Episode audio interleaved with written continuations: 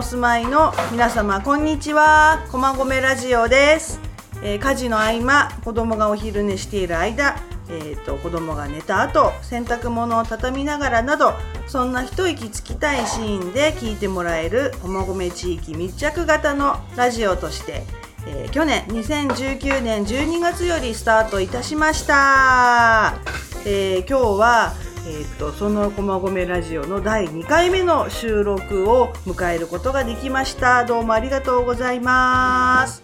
えーえー本日のメインパーソナリティは、えー、と私小島佳代子と小田博子です。よろしくお願いします。そして、えっ、と、今日はゲストとしてお越しくださった、えっ、と、駒込愛に満ち溢れたママさんをご紹介いたします。えー、諏訪真理子さんです。イあエーイこんにちは、諏訪真理子です。すっごい緊張してるね。緊張しました。収録なんで。収録だからリラックスで。えっと、諏訪さんはどの辺にお住まいの？駒込六丁目に六丁目。うーん一緒だ。みんな六丁目だ。六丁目みんな六丁目。私も六丁目。目。はい。えっ、と、駒込ラジオを聞いてみたいわ、やってみたいわと思ったのは、なんかきっかけがあります？うん駒込を楽しみたいうんうん。で、あの、フェイスブックの駒。込のね、はい。駒込ナイトの時に、この小田与田博子さんからお話を聞いて、もう面白いなとあ思ーって、でまさか今日うん収録とは思わずた。ただの見学のつもりが喋らされるとは思わなかっ。た。いやいや、でも、あの、気軽に楽しんでもらいたいと思いますので、ようこそ来てくださいました。ありがとうございます。なんかさっき聞くと、あの、諏訪さん、実は、えっ、と、私がやってるカフェ母子っていう、まあ、親子カフェに、以前お子さんがもうちょっとちっちゃい時に、なんか2回ぐらい来てくださったことがあるって聞いて、はいなんかお久しぶりです。どうもありがとうございます。ウェルカムバック。えっと、今日は、えー、と1月の18日の土曜日で、えー、と11時ちょっと過ぎてるぐらいなんですけど実は駒込外に、えー見ると雪がちらちらと降ってるんですよ。ね。えそう駒込は初雪かもね。いやすごいお外も寒くってあの冷え込んでるんですけれどもあのこんなお天気の日にちょっとラジオの収録なんてねやるとぬくぬくできて楽しいかなと思います。何？タケコプターね。子供たちが周りでいつもの通り遊んでおります。そうそうそう。今日はなんかあのドラえもんのタケコプターのねヘアバンドじゃなく何カチューシャ。ね。ね。楽しいよね。はい。じゃあそんな感じで、えー、と進めていこうと思います。えー、とそれで、えー、とこの「駒込ラジオ」という番組は、えー豊島区民社会福祉協議会の女性事業として、えー実施していますはい、えー、とじゃあね小田さん、えー去年は「駒込ラジオ」も含めていろいろとお世話になりました。ああーりがとうございます。駒込ラジオのこう何ロゴもね書いてもらったりとかね。まあこのラジオだけじゃなくていろんな駒込にあのちなんだ活動で小田さんともいろいろお話もたくさんできて楽しい一年でした。はい、あありがとうのはいございます。2020もどうぞよろしく。そう、2020は駒込の年と勝手に呼んでる。駒込がすごい来る年なんじゃないあ 本当駒込が来る年駒込が来る年。オリンピックとともにやってくる。そっかそっか。ね、まあ、あの、いろんな方のご協力いただいて、もうラジオをね、配信をね、これからも続けていければなと思ってるんで、諏訪さんも、なんかいろいろ面白いネタを、ね、後で面白いネタも披露してもらいますね。はい。えっ、と、で、えー昨年その1回目の配信をして、で、あの、聞いてくださった方から、ちょっと感想なんかも、あの、聞いてるので、ちょっといただいた感想をご紹介しますね。はい。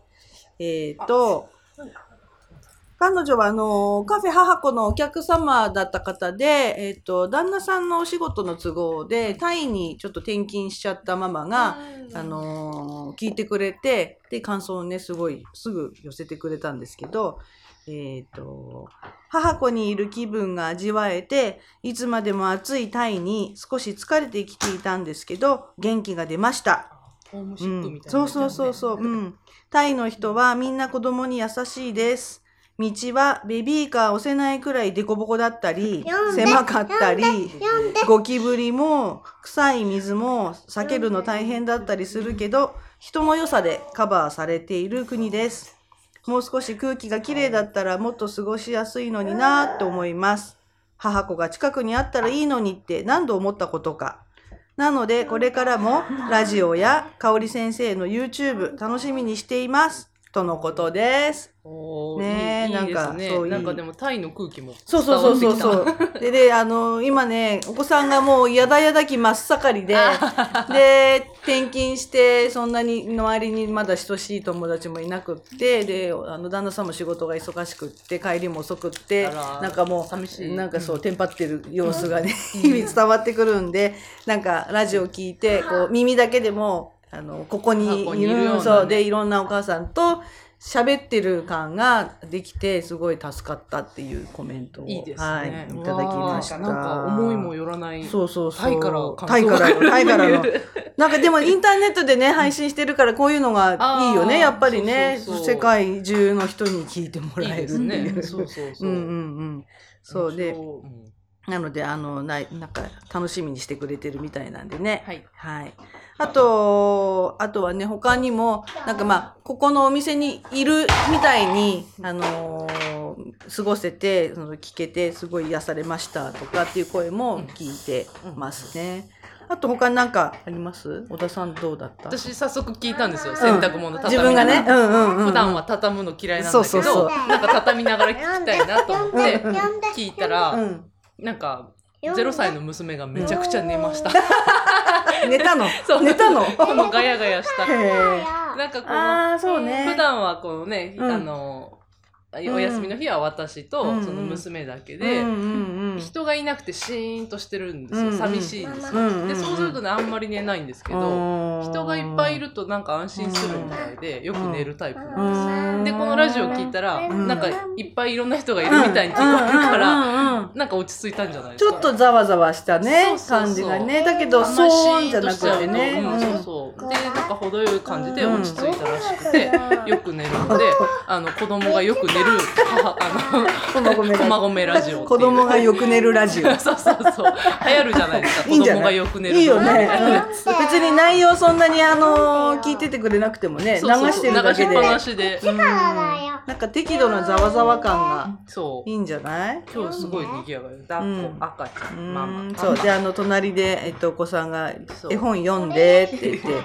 今日はね3それもいいよ歳と4歳と0歳が来てそうますね。そうそうそう。ねそうそういう感じがなんかこうそんなにピリッとした緊張感があるわけじゃないところもあのなんか井戸端会議を聞いてる感を出せればなと思ってるんで、もっと緊張しなく大丈夫だよ。喋っていいですね。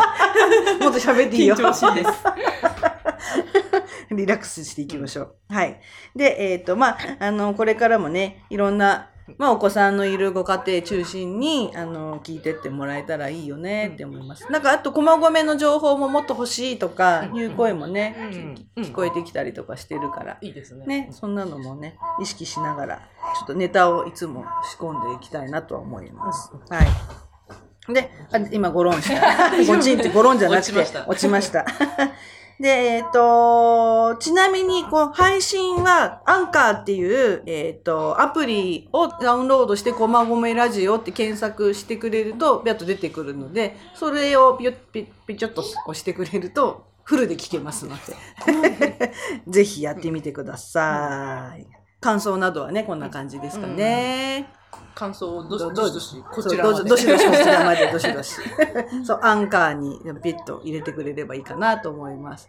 どうですか、諏訪さん。なんか、ちょっと期待したいこととかあります？こまごめラジオに。こまごめラジオに。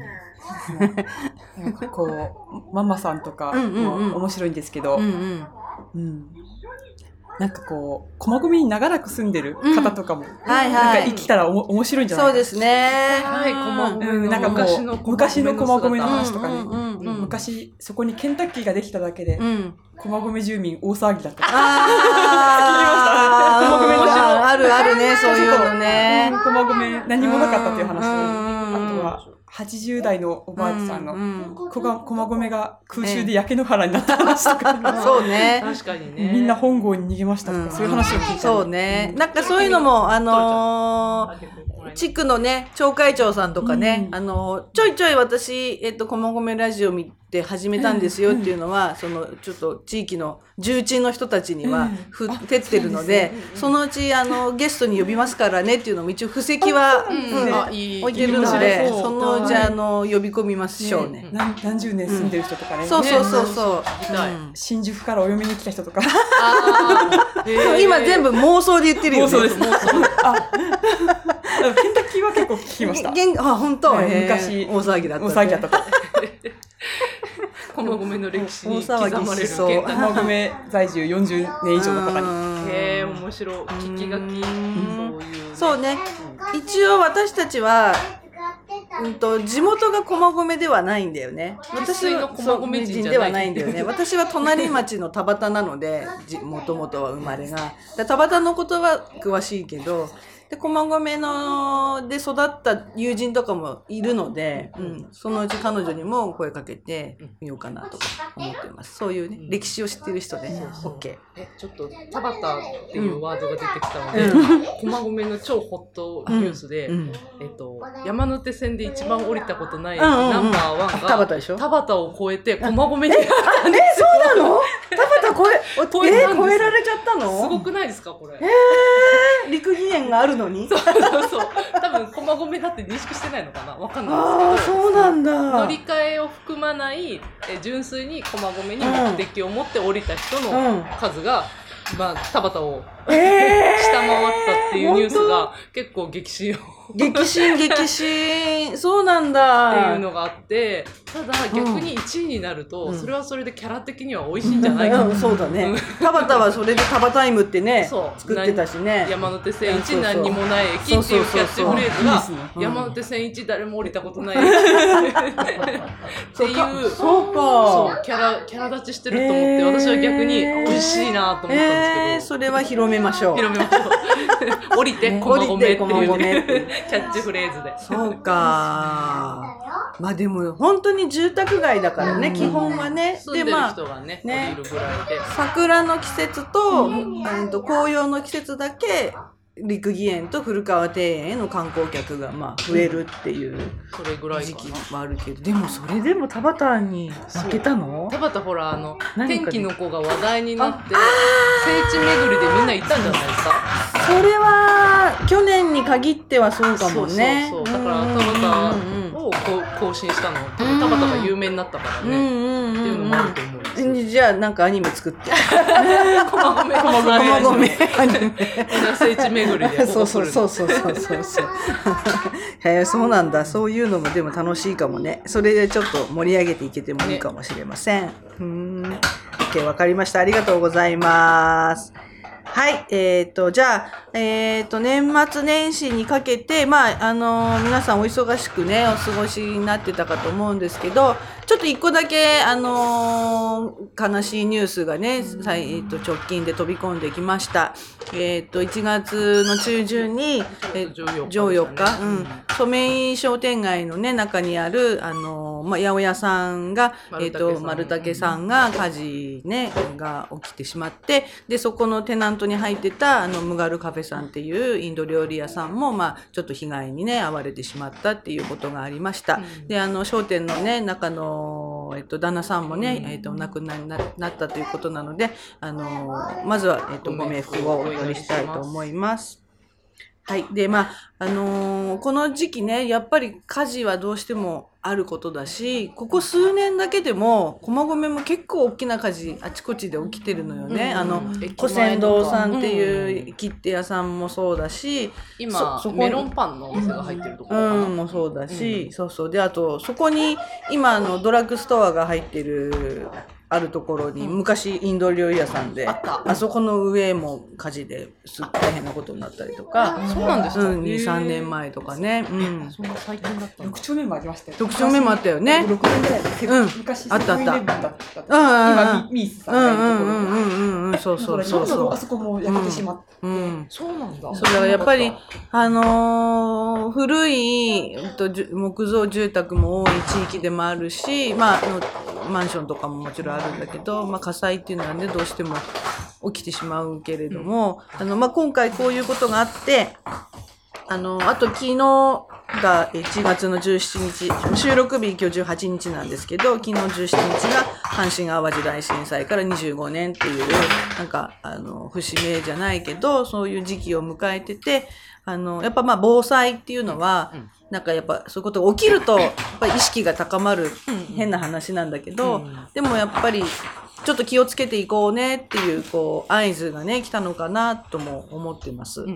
で、ね、小田さんなんかはちょっと親しい方だったりするわけだから、そうですね。うんやっぱり6丁目だからね、うん。あのこう目と鼻の先で起こった火事で、うん。丸竹さん。にも、あのねいろいろうん。長いことお世話になっうんて、うん。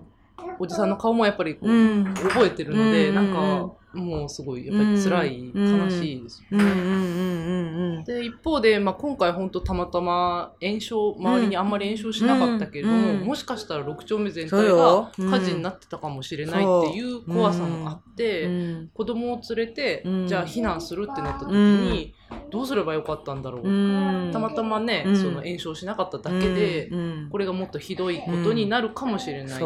でそれのねこうしあの消消化じゃないけど、うん。何かあった時に動けるためには、うん。その地域の人たちと連携したりとうん。か、っていうのが大事だなと思って、うんで、えっとまあ、早速その火事を受けて、うん。あの池袋のうん。防災センターに行く、行ってうん。体験してみようってグループができて、なるほど。うん。でそこに行って、うん。まあ、地域の防災について考えるきっかけにしようっていう動きも出てます。うん、すあの、うん、素晴らしいですよね。結局やっぱり一人一人のあの意識の問題なので、あの知ってればいろんな人が少しずつでも知ってることで、やっぱり助け合えることにもつながるから、なんかちょっとでもまたなんかそういうのに行ってみたりとか、うん。あの講習会行ってみたりとかっていうのが大事かなってうんやっぱり思うんですよね。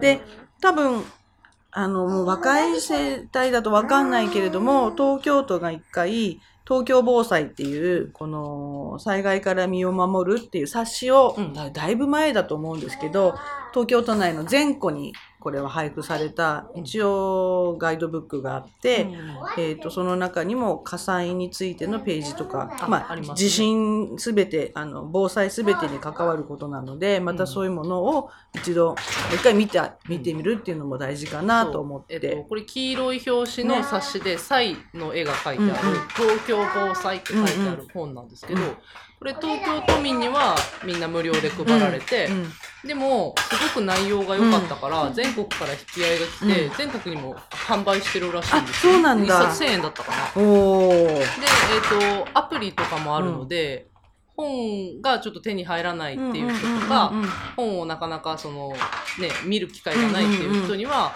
アプリを、東京防災ってダウン、うんうん。アプリをダウンロードしてもらうと、ん。この内容が全部出てるらしいのあで、そうなのね、はい。私もダウンロードしてるんですけど、うんうんうん。いやすごいお金かけて作ったんだよこれ、うん。いやでも本当すごいしっかりしてて、う。ん。私のこれバイブルですよ。そうそう、でうちもこれは一応忍ばせてあって、うん。まあ、今回ね。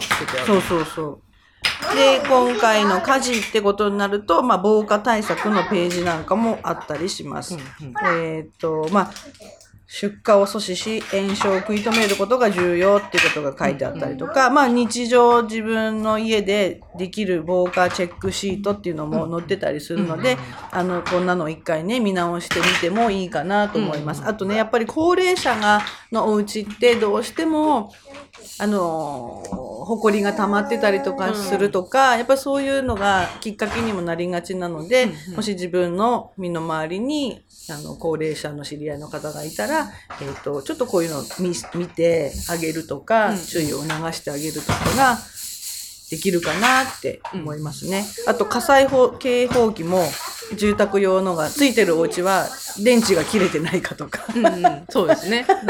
意外に電池が切れてる。うん あと、この間もうち外したら、なんかもう乾電池がドロドロになってて。あ ダメだこりゃ、みたいな。そうなんだ。そうあ確かに最近ちょっとなってないかも。怪しいな。うんなんか電池がね。今日うち点検に来る日。あ、本当？本当にうんうんうん。定期ピッてやってね。的な点検大事だね定期的な点検大事だと思います。よくサンマとか焼くとピーピーなってるやつですよね。うん、そうそうそうそうそうそうそうそうそう。サンマだよ。そうそう、サンマだよって。で、あと住宅用の消火器とかもね、やっぱりホームセンターで売ってたりするから、なんかまあ、そういうので、こう、なんか初期、初期初期消消火火が大事だって昨日ももやっぱり言ってた。ね、じゃあこういうのもちょっと見直してみてもいいかなって思います。あと、こう、女性向けの東京暮らし防災っていうのも出てて、これは子育て中のこう、あの、ご家庭向けに子供とどういうふうにしましょうとか、うん。いうのも書いてあったりするので、まあこんなのね、うん見たことある？これあります、あります。うん。これは、う。ん。ね、まあ、捨てちゃってるお家とかもあるかもしれないけど、でもすごいいい本ですよ、うん本当に。ね、地震の時とかにも使えるし、うん。まあこういうのも一回ちょっと見てみてするのがいいかなって思います。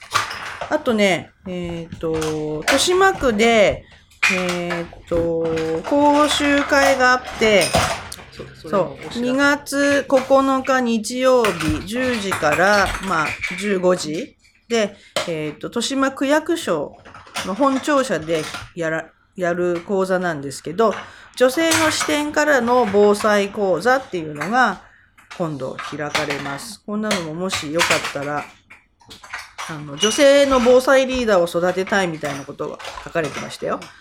避難生活上の困難と避難所運営のポイントとか、うん災害時の衛生対策とか、えっと要配慮者支援のためのコミュニケーションスキル。まあ、そう、えっ、と、母子家庭とか、えー障害を持っている方とか、外国人などの困難と支援のポイントとか、なんかそんなのも学べるそうなので、もしお時間があったら、うん行かれてみてもいいのではないでしょうか。えっ、と、お子さんがいる方でも大丈夫なように、託児もできるみたいなので、ね、日曜日なんでね、行ってみてもいいかなと思います。私もちょっと時間が作れたらね、行ってみようかなと思います。はい。なんか、つばさん、なんかあります？その防災とか。防災対策ですか、うん。ちょっとダークな話なんですけど。ダークな話。はい。どちらかというと、なんかこの防災を一生懸命やってるのは、私女性のうん。お。母さんが多い気がするんですね。うんうんうん。うん。で我が家もそうなんですけど、うんうんまあ、水ぐらいは準備しとこうと思って、うんうんうんうんまあ、あの、一気に買うんじゃなくて、うん。普段ちょっとずつ水買っていたんあですけど、ね、うん備蓄してたんですけど、うん。まあ、それを、まあそ、そんなんいいんじゃないっていうのが、うちの夫です。うん だからちょっと一回笑ってる人がいる人ちょねちょっと痛い目にあった方が、痛い目にあいいんじゃないかなと私は思っていて。あーダークだなそうダークなことで、そうダークだなそうなんですよ。で、水はしっかり用用意して、どどどうしようそうか。結構、どう痛い目に合わせましょう。ま あ、すみません。うちの夫だけかもしれないんですけれど、そんなこと、そんなこと言ってる人は、なんかトイレに困らせるとかね。流せなかったらこんなになるんだよって。そう、意外とこう、うん、ふ大丈夫、絶対大丈夫って思っちゃってる人は結構いるうん。いるんじゃないかな。起きやしないだろうってね。起きやしないんだよ。う。ん。逆に子供がいるお母さんの方は、そうだよね。なんかあったら子供がいるからどうにかしないとってうん。思ってる人。うん。そうあでも去年のあの台風の19号の時に避難をしたんですけど、うん。ねやっぱり避難所で一晩過ごして、でやっぱりこうあの周りの人に聞いたら女性の人が多いのと、うん。あの旦那さんはあの家が心配だからうん家に残るって人が多くて、うんうんうんなんかこう女性の方がなんか割とフットワークが軽いというか。そうね。なんかやっぱりでも男性は自分の家って思うんですかね。自分の家を守りたいってなるのかな。なんかその家が心配だからうん。家に残ったっていう人も結構聞あ、いてそうなのね。あとは避難するほどじゃないんじゃないか。そんなに慌てなくてもいいんじゃない、っていう意見もあってでもそれは一つの心理なんですよね、うんうんうんあのしっかりした家だったら、うんあの慌てていろんなとこにうん焦っていくよりも、うんうん家にいた方が安全っていうのは一つの考えとしてあると思うので、うんうん男性と女性の捉え方の違いだったりするのかもしれないし、あの必ずしも状況によってはどっちが正しいというわけでもないのかもしれないですけど、確かに女性の方がそういうのは関心が高いかもしれない。まあ、コミュニティがね、うん。あるできてるし横のつながりが女性の方がやっぱり広く持ってるから、情報の共有とかもあるのかもしれないけどあとはでも男性消防団で頑張ってる人たちはいるけどね。そうそうそう。そういう、そういうこうコミュニケーション能力が高い方は、あーね。あこう、ちょっとこう、コミュニケーション能力がちょっと低い方とか、ちょっと低い男性とかはちょっー電話が鳴ってますが無視していきます。そうね。まあまあ、うん、なんかちょっとちょいちょいこういうのを目の前に置いとくとかトイレに置いとくとか。する感じですかね。あとでもあのまあ、お子さんみんなまだちっちゃいからあれだけど、あの、やっぱり緊急時の避難場所の確認とかはしてます？そういえば。してます。してます、そういうのはちゃんと乗ってと、くれる？そうですね、防災、うん。もしも地震が起きたら、うん。どこに。ど、どこに集合するかとか、会社にとどまるかとか、うんそういう話はね、うん普段からしてます。うんそれはね、大う事ん。あとなんだっけ災害伝言ダイヤルあそうです。あれも使い方の練習とかね、うん。171にダイヤルします。いない。いない。いない。うん、で録音する場合は1を押します。で、えー被災地の方はご自宅の電話番号を入力します。え、これ携帯だったらどうすんの？携帯番号かな。携帯番号入れていいのかな、うんうん被災地域以外の方は被災地の方の電話番号を市外局番から入力。で、1、シャープを押す。録音する。30秒う。んうん。で、9、シャープを押す。と、録音がされます。なるほど。うんとりあえず、いない。いない、にダイヤルうん171にダイヤル。いない、いない。うん。いない。いないにダイヤおルすれば父さんいないから、うん。伝言ダイヤルを残そう。うんうんいない。いないオッケーうん覚えた。ね。で、再生するときは2を押して、その電話番号を入力すると、再うん生される。再生されていきます。いない。そう、いない。お父さんがいないって言って、じゃあ録音するお母さんが。で、お父さんは、お母さんの伝言ダイヤルを聞くために、うんお母さんの携帯番号を入力して再生する。そうで、そうすると家にいますので、帰ってきてくださいとか、うんどこどこの避難所にいるから、こっちに来てくださいとなる。そうそう。で、なんか毎月1日、15日などに体験日が用意されています。確かになんか、防災の日とかに体験できるかも。やってみたことがあったかも。あ、本当ですか、うんうん試しに体体験してみそうそうそうそう今日1日に配信ですか？1日の配信ラジオ予定。1日配信、うんだからこのラ予ジオ聞きながらちょっと試してみて、うんもいいかもしれない、定うん、うん、いいかもしれない。OK。いいですね、はい。じゃあ、それもねちょっと、確認してたはい、確認できました。そう、でもこういうことね、やっぱり、ちょいちょい忘れちゃうのでね、うん。こまめに確認していくといいかもしれません。はい。ありがとうございます。はーい。防災の話題、ね、防災の話題はじゃあ、こんなところで。ごまごめラジ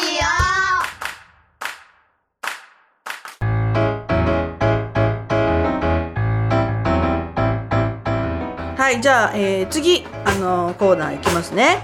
えっ、と、まあ、これからの気になることだとか、イベント情報だとか、そんなのをちょっとシェアしていきたいなと思いますけれども、えー2、3月のイベントとして、ちょっとあの、カフェ母子でやるイベントもいくつかあるんですけど、一押しはね、あの、ちょっと後ろに貼ってあるんですけどね、えっ、と、国境なき助産師が行くっていう本を書いた小島まりなさんっていう、あの方がいるんですけど、まあ、助産師さん、看護師さんであり助産師さんなんだけど、あのー海外の、えっ、と、難民救助の活動に参加されていて、でそうそう地中海とかにずっとこう難民救助ボートに乗ってあの救助活動してるんだけど、まあ、その最中も子供を産むう出産を控えている妊婦さんとかもいてその出産を手伝ってる方なのね。で彼女が書いた本があるんですけど、まあ、すごい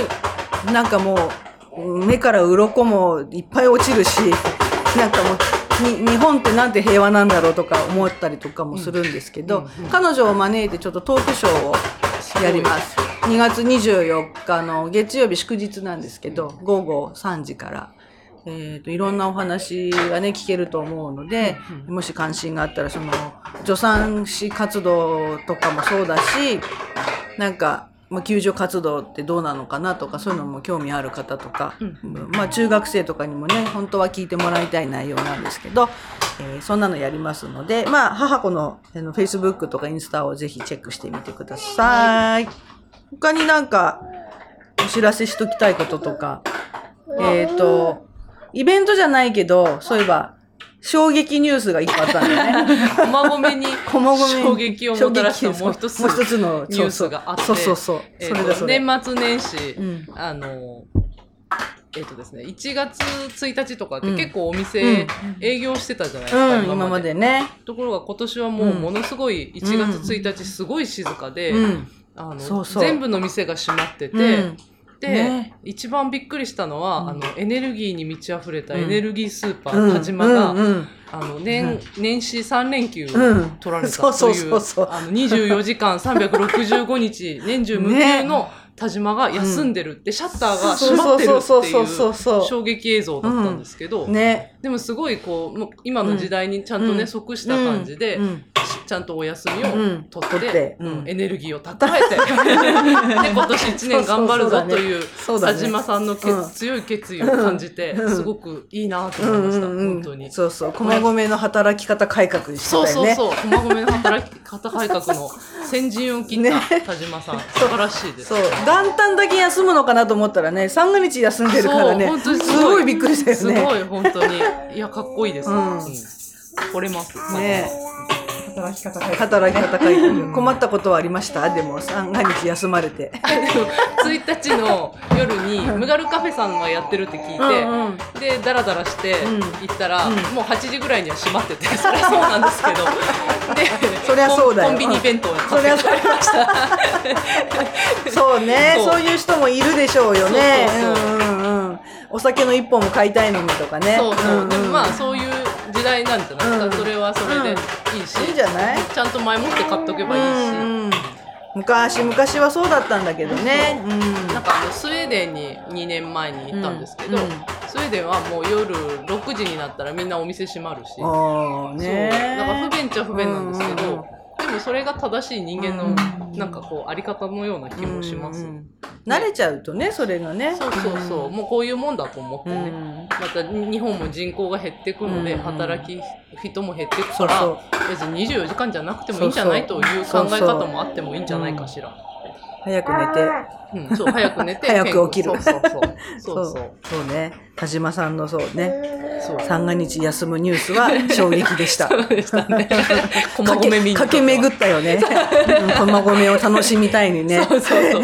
本当にシャッターが閉まってますあのシャッターって使われることあるんですかね？ねえ、あ、いつも疑問なの。棚卸しの時。あ、そっかそっか。コンビニのさ、シャッターとかあんまり使わないなって思って。確かに、そうかも。あれやっぱシャッターを下げる時のこうね、ね。店店員さんの気持ちというか、うん。なんか想像すると感無量だったんじゃないかと、勝手にドラマを感じてるんですけど。確かに、それは言えるかも。来年どうなるんでしょうか楽しみにしてましょう。、ねあの、はい。お盆も休むようになるかもしれない、そうだね。でも本当いつもエネルギーに満ち溢れてて助かるので、うん。充電してもらったと。充電してもらって、ねうん。ね、そうかそうか。そうね、そういう時代もありますね、変化がね。ね。駒込に来た人大体言いますからね、うん。あのエネルギースーパー田島っていうのはさ名前がさ名前がもうキャラクターがあのなんとランプの魔人みたいなキャラクターいません、んうんこういううん。ああ、いるね。うんうんうん。あれがやっぱ衝撃らしくて。駒込っていうとエネルギースーパー田島でしょっていう人結構いるんですよ。本まあまあ、あの、うん、行って楽しいエネルギースーパー、田島です。ぜひ皆さん一度行ってみてください。はい。なんか諏訪さんあります？紹介しときたい。紹介ですか？あなんだっけ？先ほど、うん。あれあれ。もうすぐ節分ですね。そうですね。節分といえば坂上です。坂上ですよ。節分といえば坂坂上ですよ。上ですよ。諏訪さんはあの坂上マニアとして駒込通信では大変有名な方です。まあ、スーパーマーケット全全部が好きで、うんうんうんうん。まあ、全部全体的に好きにして、スーパーマニアで、うんうん昔本を作る仕事をしてた時に、えー。スーパーの本を作った 経緯あるんですけれど、そうなんだ。えっと、すごくうん。坂上という、うんねはい。独特なスーパーが、はい。素晴らしいスーパーが駒込にありまして、ありますあります。駒はい込が本店で、本店なんです。えーと都内に何店舗かある。4点かな4 4点5点間違ったらごめんなさい。そんなに多くないんです駒込が本店なの。本店なんですよ。そうなんだ。六丁目がへー。豊洲の方にも一個あるんですね。確かね。うんうん高級なとこに入ってるね。うんはいはい。坂上の節分？今年やってくださるのかしら、うん。どうかわからないんですけど、うん。一昨年の鬼が激しくてですね あのスタッフの方が鬼のコスプレというか鬼になってるんですけど。鬼になって登場する登場するんですけれどそその日は一日うん。鬼さんが立ってるんですが、えー鬼さんが一日立ってるの？一日いてくださってあそうなの？あもしかしたら休憩はあると思うんですけど さすがにね。確かに。もうその衝撃がすごかった、へー。鬼さんの衝撃がすごくてですね。うコスプレをしてたんですか？あもうあのー中途半端な鬼ではないんですか？なかったんですよ、へー。赤鬼なんです赤鬼でしたね。赤鬼さん。赤鬼さん。で確か一昨年と去年は違う方だったんですけど、うんうん一昨年がもう金棒をすごい手作りの素晴らしい金棒を持ってあースタッフの熱意を感じる。熱意を感じ、そうなんだ。すごい。ええもう子供たちと写真撮影も、へええーしてくださり。子供はでも写真撮影大丈夫？大丈夫泣かない あの？の微妙あの泣くと思って期待して連れてったんですけど、うん微妙な顔して、うん。こうイ写真を撮ってました。な。あ本当。いやでもちろん去年も素晴らしくて、うんうん。えー、じゃあ期待ですね。今年もねいるいるでしょうよ多分。ね。あの期待してますあうん。えっと節分の当日に行くと鬼さんに会えるかも。そう鬼さんに会えます。あそうですか。じゃあ2会いたい。月3日？3日3日です3日。2月3日にはじゃあ坂上へ GO もちろん今年も。10時から行こう。ねえ。言うこと聞かねえ子は誰だって。言って生ハゲ。あそれ生ハゲだ。いや本当にねこうすごいククオリティの高い鬼だったので。本当おはいー期待してます。なんか全然私も知らなかったんだよへね。ーあんな近くにやうんうんるのに。じゃあちょっと楽しみにしてましょうよね。駒込っぽいわ。うんうん。行ってみましょう。今回スー分パー特集みたいな。スーパーマーケッスートパーマーケ。ット。そうね、うん、坂上とね田島とね。いや楽しみじゃないですか。いいんじゃないでしょうか。ね節分にはじゃあちょっと坂上さんに行って鬼のクオリティを。クオリティのチェックです。クオリティチェックしてきてみましょう。はい、ありがとうございます。はい。えーと、第2回目の収録、こんな感じで、どうですかね？結構網羅しました？ねなんかあります？言い残したこと。え、言い残したことないですね。だいぶ言ったよね。うんだいぶなんかいいね。今回密度が高かった。高かったね。すごい。防災からスーパーまで。うんうんうんうんうん。お。すすめ商品言っといた方がいいですか？坂上の？最近。おすすめ商品ですか？いっぱいあるいっぱいあるありすぎちゃうんですけどねこの季節。この季節うん。これ、あボルシチですね。ボルシチ。アシあの アシストバルール社の。あのアシストバルール社の。ボルシチが瓶瓶詰めで詰めのボ売っていルシチってはいる。オッケー。あの安い時は399円で、オッケーあ多分税税抜き価格で、あのボルシチが美味しくて、寒い季節にはそうですね。ぴったしの。ぴったしです。えっと、あと焼き芋はやっぱり、焼き芋ですねそうだね。冬のね。赤と白、赤い袋と白い袋があるけど、おすすめどっちですおか、すすめね、本当好みなんですけ好ど、みねうんねっとりが好きなねっとりが好きな人はね赤い袋、うんうんホクホクが好きな人はね、そうね。わかりやすいわかりやすいそうそうそう。うん。あれ悲しい音楽が流れるんですよね。焼き芋が焼き上がると。なんか悲しい曲流れませ悲しい曲だったっけ？ん。なんでなんで焼き上がった時悲しい曲を流すの？ちょっとマイナーなの？そうそう。あなんかそうなんだ。き聞いたことないですか？ティールリールリじゃない？ララララララララララっていうちょっと悲しい曲悲しい曲で。その悲しい曲とともにじゃあ今回の収録が終わる。そんな無茶。はい、じゃあ坂上であのボルシチと。えー、と焼き芋。も要チェックということで、はい、寒い季節なのでね、ぜひ皆さん行ってみて。ちょんまげー！イエーイ！はい、じゃあ、あの、こまごめラジオをね、えっ、と、こんな話題取り上げてみてほしいとか、あのちょっとしたニュースなどもねありましたらぜひぜひ、えー、とそのアンカーっていうアプリで、えー、とちょっとアクセスしていってみてください。ご意見もどしどしお寄せくださいね。